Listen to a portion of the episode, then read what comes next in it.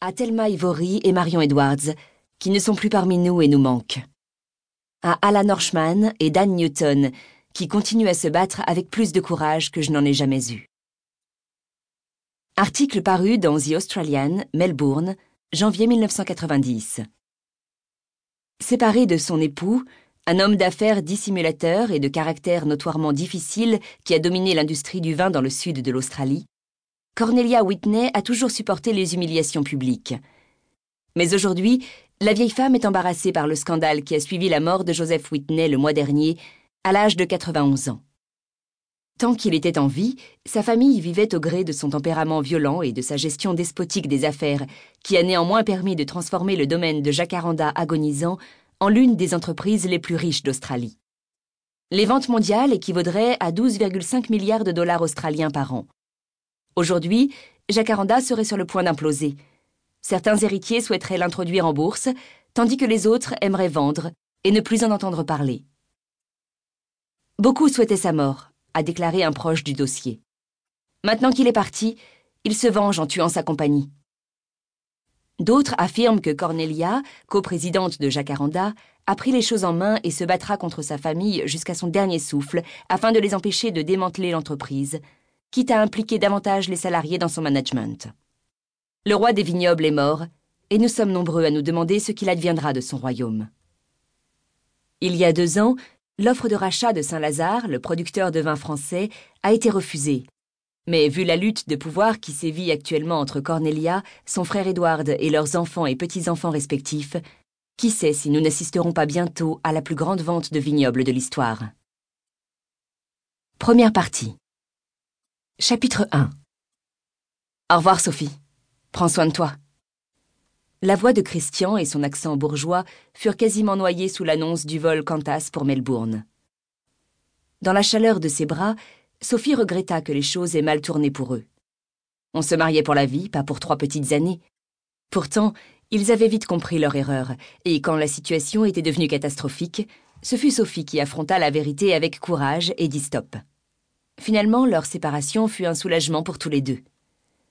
Elle s'écarta de son ex-mari et le dévisagea. Son sourire désarmant et ses yeux gris sexy ne lui faisaient plus tourner la tête, mais elle ne pouvait nier que cet homme séduisant allait lui manquer. Ami murmura-t-elle. Ses cheveux blonds lui cachèrent les yeux quand il hocha la tête. À jamais. Je suis désolée que cela n'ait pas marché, Sophie. Mais au moins nous nous sommes séparés avant de nous détester. Comme les larmes lui montaient aux yeux, Sophie tourna la tête. Ce n'est la faute de personne, Chris, marmonna-t-elle. On commet tous des erreurs. Elle s'alluma une cigarette, la dernière avant Dubaï. Ces douze heures de vol lui offraient l'occasion de tester sa volonté, et bien que son bras fût couvert de patchs, elle se demandait comment elle allait tenir le coup. Il serait temps que tu arrêtes la clope, Sophie. Tu peux t'en passer pendant des semaines, pourquoi pas aujourd'hui? Elle prit une longue bouffée tandis qu'elle regardait les passagers s'affairer dans la salle des pas perdus. Je suis stressée, ça m'aide de fumer. Sa dépendance à la cigarette énervait Chris, tout comme son penchant pour les autres femmes agaçait Sophie.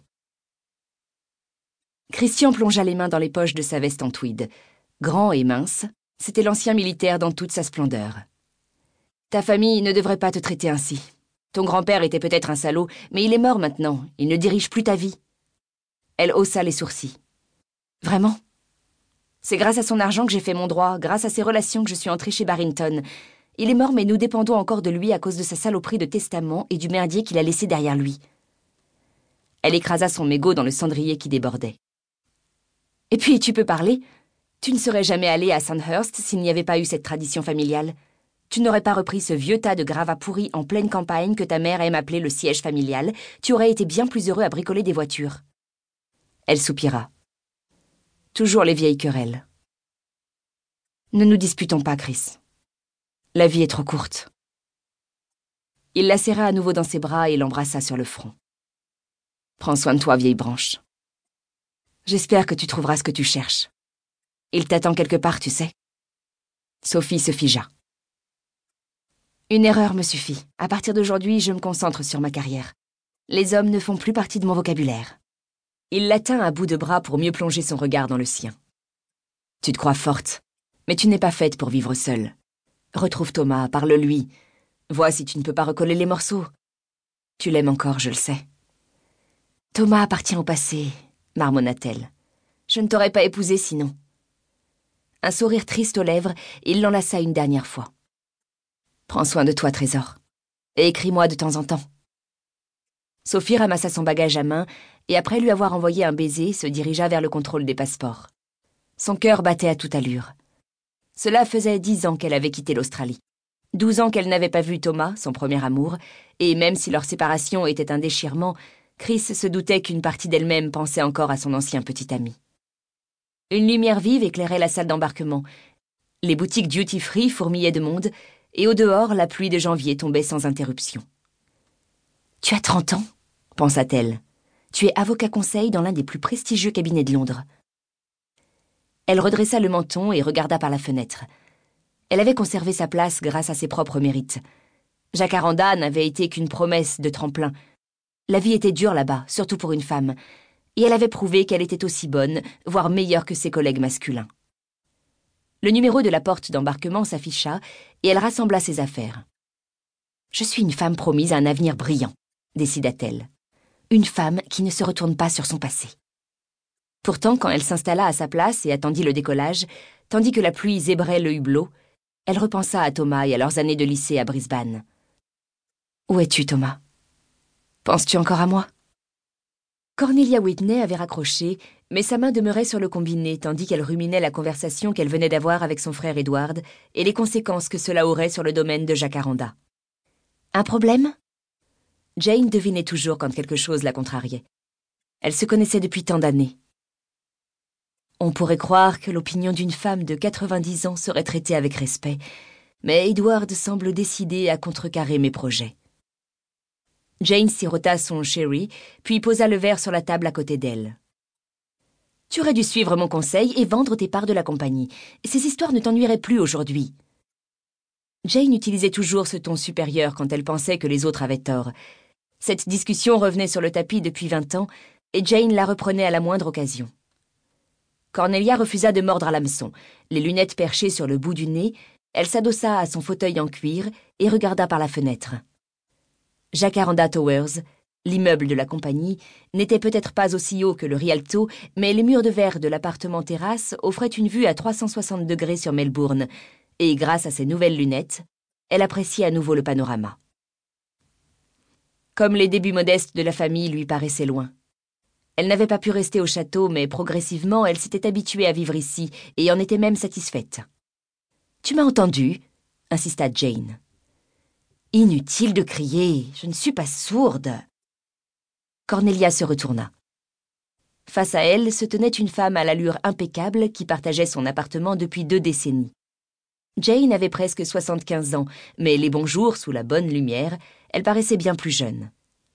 Sa santé de fer repoussait les marques du temps quand un régime strict et des exercices réguliers maintenaient une silhouette que les femmes enviaient et les hommes admiraient.